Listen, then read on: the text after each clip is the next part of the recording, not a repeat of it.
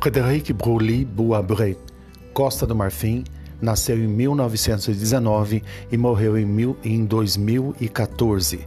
Foi um dos artistas mais originais e inovadores da África, descoberto na exposição Les Musiciens de la Terre, no Centre Georges Pompidou de Paris, em 1989, ficou conhecido no mundo todo. Seu trabalho tem sido exibido em diversas instituições internacionais.